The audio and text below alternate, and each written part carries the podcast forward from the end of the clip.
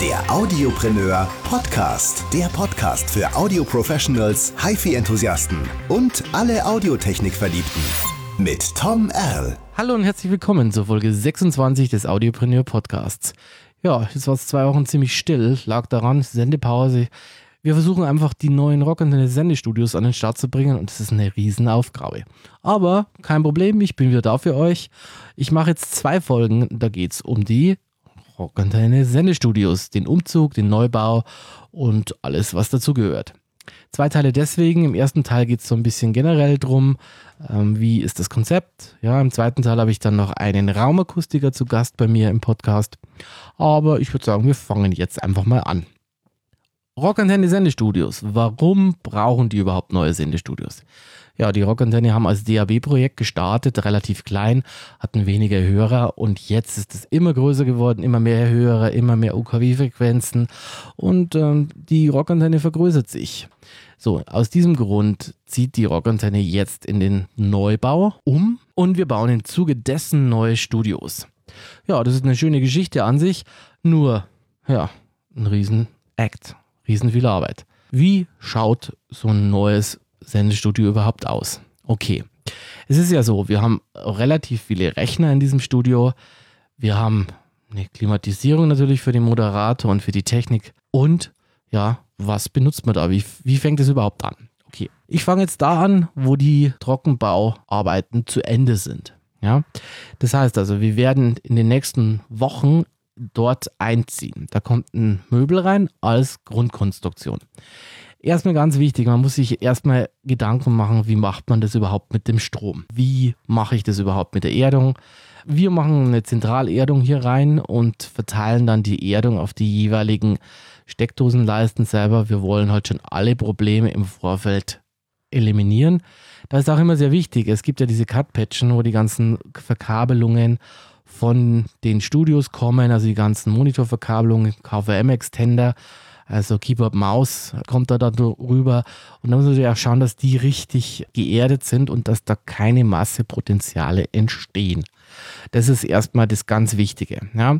Wenn dann der Strom drin ist und die Erdung auch wirklich zur Fundamenterde geht und überall dasselbe Potenzial herrscht, dann können wir das Möbel reinpacken und dann auch die Verkabelung anfangen. So, Konzeptionell ist es ja so, ich kann mir in so ein Studio nicht viele Rechner reinstellen, das bringt es ja nicht. Erstens mal, es wäre viel zu heiß, ja, ich brauche eine stärkere Klimaanlage, ich habe eine hohe Geräuschentwicklung. Es gibt so viele Nachteile, die Rechner nicht in diesen selben Raum zu packen, ja. Also insofern ist es so, das Studio hat fünf Monitore, diese fünf Monitore selber werden von einzelnen Rechnern, PCs oder Servern gespeist und das Ganze läuft über sogenannte KVM-Extender. KVM-Extender sind nichts anderes als eine Art Videokreuzschiene. Das sind Geräte, die können bis zu 4K Auflösung je nach Modell.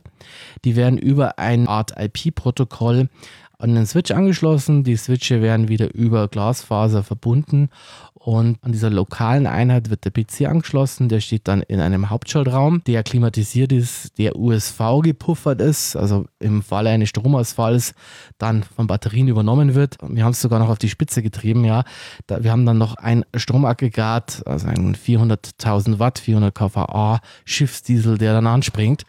So, das sind so mal die Daten, die jetzt hier im Hause sind. So, die Monitore habe ich dann im Studio drin über diese KVM-Extender. Das heißt, da geht es dann mit USB zur Tastatur Maus weiter und ich gehe mit meinem HDMI-Kabel auf die jeweiligen Monitore welche Monitortypen eignen sich dafür? Wir nehmen Full HD Monitore her. In diesem Fall ist es ja so, es wird geschnitten, aber relativ grob geschnitten. Das heißt, es reichen Full HD Monitore und da gehen wir aber bis zu 32 Zoll für unser Playout-System. Als Playout benutzen wir den Turbo der Firma David. Das ist vielleicht ganz interessant für euch. Sonst benutzen wir das Digas-System. Das ist ein datenbankbasiertes System auch von der Firma David. Ja, da haben ja mehrere Radiostationen, auch öffentlich-rechtliche Radiostationen, zum Beispiel der BR, auch im Einsatz. Bei diesem Playout-System läuft auf einem 32 Zöller alles. Also der komplette Turbo, das komplette Playout an sich und auch die Cardwall. Für alle, die nicht wissen, was ist eine Cardwall? Cardwall waren früher diese alten Cartridge-Player, ja, die man reingeschoben hat und dann wurden irgendwelche Betten, Jingles, Drops, Bumper abgespielt. Ja, so eine Endlos-Cartridge waren das. Die hatten dann auch noch eine farbliche Markierung, dass man ja gewusst hat quasi, welche Stimmung ist. Das Jingle, der geht von Hot auf Soft oder keine Ahnung.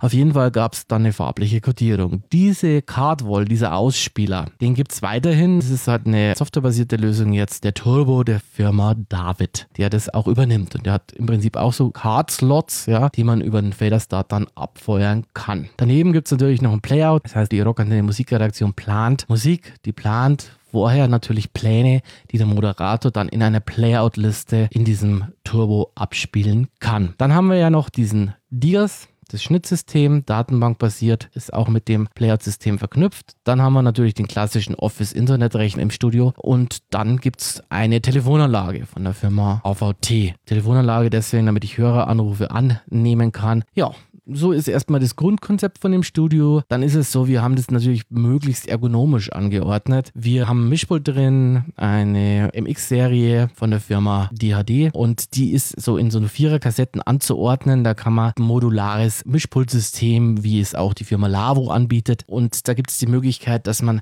Touchscreen-Monitore mit anbindet, dass man Fader-Module anbindet. Im Prinzip spricht das Pult IP, also da ist ein PoE-Switch, der die ganzen Fader-Module versorgt und dann gibt es halt die Möglichkeit, dass man neben diesen Touchscreens auch noch diverse andere GPIO-Module und so weiter anbinden kann. Wichtig ist ergonomische Anordnung, ja. Also wir haben diese Viererkassetten so halbkreisförmig im Möbel eingelassen. Das ist eigentlich eine schöne Geschichte, gefällt uns auch sehr gut. Und Konzept dahinter ist einfach, dem Moderator alles so einfach wie möglich zu machen, eine gewisse Freude auch bei der Arbeit zu liefern. So ist das Grundkonzept, ja. Das Möbel ist dann auch aufgebaut mit sogenannten Mikras Systemen. Also es sind so äh, Monitorständer, Poles, an denen die Monitore geschraubt werden. So, die sind dann höhenverstellbar. Die Monitore scheinen zu schweben. Das macht viel her, wenn die ohne diesen Füßen hier aufgestellt werden. Man hat natürlich auch die Möglichkeit, die über so Schnellverschlüsse schneller zu wechseln. So, also im Servicefall ist es auf jeden Fall immer besser, ohne Fuß das zu haben, äh, weil es einfach schneller geht und auch von der Verkabelung her einfach schöner ist. Jetzt kommen wir zu der Mikrofonierung. Das ist immer ein Thema, da scheiden sich ja die Geister. Wie machen die Radiostationen? Was gibt es denn da? Wir arbeiten hier mit einem Shure SM7B Mikrofon. Ja, das ist ein großmembran dynamisches Mikrofon. Viele arbeiten ja mit Kondensatormikrofonen. Wir haben in diesem Fall immer noch die SM7, weil die relativ gut klingen als dynamische Mikrofone und wahnsinnig unempfindlich sind. Selbst wenn der Mikrofongalgen quietscht oder irgendwelche Geräusche macht, hat man das nicht auf dem Sendesignal. Es ist ein gutes dynamisches Mikro und es ist sehr sehr unempfindlich gegen Griffgeräusche, weil die eigentliche Membran auf so einem Art Öldruckdämpfer ja, lagert. Das heißt also auf so einer Dämpfungseinheit. Ja. Insofern ist es natürlich total robust und von uns das Mikro der Wahl. Jeder Moderator hat bei uns eine eigene Stimmenstellung. Ja, das wird gelöst über eine spezielle Firma, die ich euch hier jetzt nicht nennen darf. Das heißt also, er kann seinen Namen einstellen, es werden Störfrequenzen abgesenkt und gute Frequenzen angehoben. Ist im Prinzip ein vierfach parametrischer Kompressor, EQ, ja, Limiter, De-Esser und noch hat noch diverse andere Stages, die die Stimme des Moderators bearbeiten. Und da geht es dann runter zu den Sendeprozessoren selber. Und ja, da bin ich ein Verfechter von der Firma Orban und den Optimodes. Das sind Mehrband-Kompressoren, Limiter, die erstens mal ermöglichen, dass man bei 100 auf der Autobahn auch noch was hört.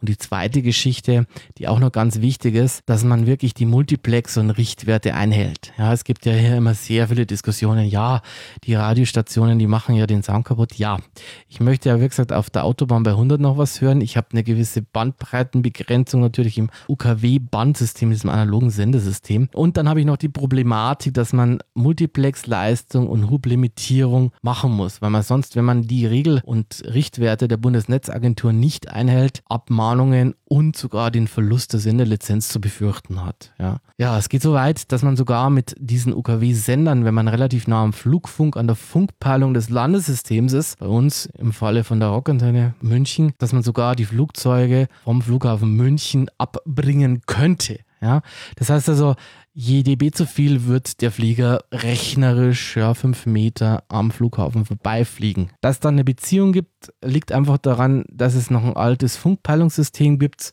Das ist eins der sechs Landesysteme.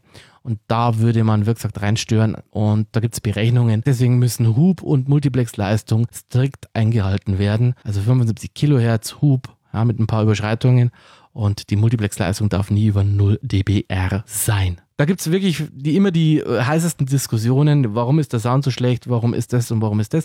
Wie gesagt, zwei Faktoren. Erstens mal soll auf der Autobahn bei 100 noch hörbar sein. Eine gewisse Identität der Station soll gewährleistet sein. Und die zweite Geschichte ist Einhaltung der Bundesnetzagentur Richtwerte. Das darf man immer nicht vergessen. Konzeptionell habe ich euch so ein bisschen erklärt, wie das jetzt ausschaut. So, jetzt ist natürlich die Problematik, wie zieht man sowas um im laufenden Betrieb? Ja, dann kann man sagen, okay, dann stellen wir halt einen Flashplayer hin, ja, lassen irgendwas runterdudeln. Ja, ganz so einfach ist es ja nicht, weil es gibt ja bei der Rockantenne im Falle dessen Regionalstraßen. Das heißt, da wird regional Werbung ausgespielt. Da wird auch regional dafür Geld genommen. Das heißt also, ein Metzger aus Region A kann eine andere Werbung machen wie der Bäcker aus Region B. Mal ganz vereinfacht gesagt. Solche Werbegeschichten kann man natürlich einfach abschalten. Solche Sachen sind meistens auch in der Sendelizenz hinterlegt und äh, müssen auch eingehalten werden.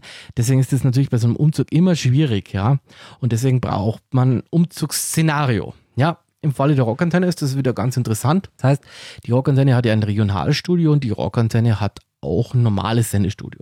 Das heißt, man zieht natürlich erstmal das Einfachere um, ja, und dann das Kompliziertere. Dann schaut man erstmal, dass der, der neuen Location das Studio läuft und dann zieht man das zweite Studio mit um. Ja, also werden wir auch vorgehen. Wir werden erstmal das Sendestudio 1 soweit lassen, ja, und werden das Regionalstudio erst in diesen neuen Bereich ziehen. Und ähm, es gibt natürlich ein weiteres Regionalstudio in den Regionen draußen, aber es geht hier um die Hauptsendestrecke, ja, um das das Hauptstudio B. So, das ziehen wir dann um, geht raus und dann hoffen wir, dass es funktioniert. Hm. Der Umzug wird so vor sich gehen. Man wird einen Teil aus Studio 1 spielen, hier auch versuchen, einen Teil der regionalen Werbung zu spielen und dann im laufenden Betrieb die Monitore ausbauen, das Möbel packen, einpacken, alle Kabelverbindungen kappen und dann eben im laufenden Betrieb alles umziehen. So, bin gespannt, ob das ohne Ausfall geht. Das Tolle an so einem IP-Pult ist ja, dass die Verbindungen über CAT-Kabel gelöst sind und äh, Audioverbindungen, die wir jetzt hier in den Studios haben, kann man über Mardio abwickeln. Ja, man braucht ja noch Kopfhörer, man braucht ja noch eine Rückhörmöglichkeit. Ja, und die Mikros müssen ja auch irgendwo zum Mischpult ran. Ja. Und das kann man gut über MADI-Stage-Boxen oder MADI-Verbindungen lösen. Eine andere Möglichkeit wäre natürlich Dante, was zurzeit relativ beliebt ist. Wir sind so ein bisschen die MADI-Verfechter, weil es einfach ein Protokoll ist, was gut funktioniert. Konzeptionell ist natürlich die Akustik auch in so einem Studio wichtig. Das heißt, ich muss schauen, ich habe ja Scheiben drinnen, ich muss diese Scheiben bedämpfen. Da gibt es Spezialfolien, die ich quasi auf die Scheibe hänge. Die werden an den Seiten eingehangen, ja. Und dann habe ich so Folien, die vor den Scheiben sind und reflexionsbedingte Schallsachen schlucken, ja, und vor allem so, so Echos und so Körperschall, der da dann sofort reflektiert wird, ja, und auch die hohen Frequenzen dämpft, ja. Das haben wir bei den Scheiben. Ohne Scheiben geht es in den Studios natürlich nicht beim Radio, weil man muss rüberschauen können, man muss Anweisungen geben, man kurz die Hand hoch und so. Also die Scheiben, diese Akustikscheiben wird es immer geben, ja, die kann man dann natürlich anwinkeln, man kann diese Folien davor packen, also gibt es viele Möglichkeiten, um Reflexionen dann zu vermeiden. Im zweiten Teil habe ich da, wie gesagt, noch den Akustiker und Studioplaner, Möbeldesigner und All-in-One. Ja, er macht eigentlich alles. André Spangenberg bei mir im Interview. Welche Fragen gibt es oft? Ja, Intercom. Was ist eine Intercom? Wir haben auch im Studio eine Intercom. Intercom bedeutet, ich kann mit diversen Plätzen sprechen. Da sagen viele, ja, das kann ich doch über ein Telefon machen. Ja, Telefon klingelt, wenn es blöd ist, oder macht auch irgendeinen Lautsprecher an. So, bei der Intercom kann ich eine Logik dahinter packen, dass ich sage, okay, es wird der Lautsprecher gemutet, ich kann nur spezielle Stationen ansprechen, ich kann Gruppenrufe definieren und ich muss mich ansprechen lassen. Beim Telefon kann ich auch nicht hingehen. Das ist ein großer Vorteil der Intercom. Ich muss mich ansprechen lassen. Ja? Wenn das Ding nicht gemutet ist, also ich kann es natürlich auch muten, dann sieht es aber der Gegenüber ja, und weiß, er will jetzt nicht angesprochen werden und ich kann es natürlich auch lautsprechertechnisch muten, wenn der sein Mikro anmacht. Das ist in jedem Radiostudio so gelöst, dass automatisch die Lautsprecher ausgehen, dass hier ein Mute vorherrscht und dass alle Quellen, die irgendwie ins Mikrofon streuen könnten, natürlich abgeschalten werden, wenn das Mikro angeht. Dahinter befindet sich dann meistens, in unserem Fall, eine Steuerkreuzschiene, wo dann so Sachen wie irgendwelche Ampeln und so weiter mit Steuersignalen versorgt werden. Dann, wenn man bei uns ins Studio reinkommt, kommt oft die Frage, was habt ihr denn dafür? Sind das CD-Player? Jo, es sind CD-Player, weil sollte die ganze Technik abbrauchen, muss man ja irgendwie auch noch Musik spielen und dafür gibt es CD-Player. CD-Player selber sind natürlich sehr anfällig. Wenn ich die CDs reinpacke, dann sind die meistens verkratzt, irgendwelche No-CDs oder haben irgendein Problem. Wir benutzen immer noch Cartridge-Player, das heißt also mit so einer Plastik-Cartridge. Vorteil, ich verkratze die CD nicht, keine Fingerdapper auf der CD drauf. Das heißt, meine Not-CD für diese Player funktioniert immer. Jetzt habt ihr ein bisschen Einblick bekommen, was denn hier bei so einem Umzug passiert. Und ich gehe so ein bisschen nächsten Podcast auf die Details ein. Ich würde mich freuen, wenn ihr wieder so ein bisschen dabei seid und euch das mal anhört, wie so ein Studio umzieht. Da sind wir auch gerade mitten in der Umzugsphase. Da kann ich so ein bisschen sagen, was schiefgegangen ist. Darf ich natürlich nicht selber aufbringen. Aber das wird spannend, glaubt es mir. Und ich hoffe, dass ihr wieder dabei seid. Ich freue mich und wir hören uns nächste Woche. Sei ein Audiopreneur. Neugierig, innovativ, informiert.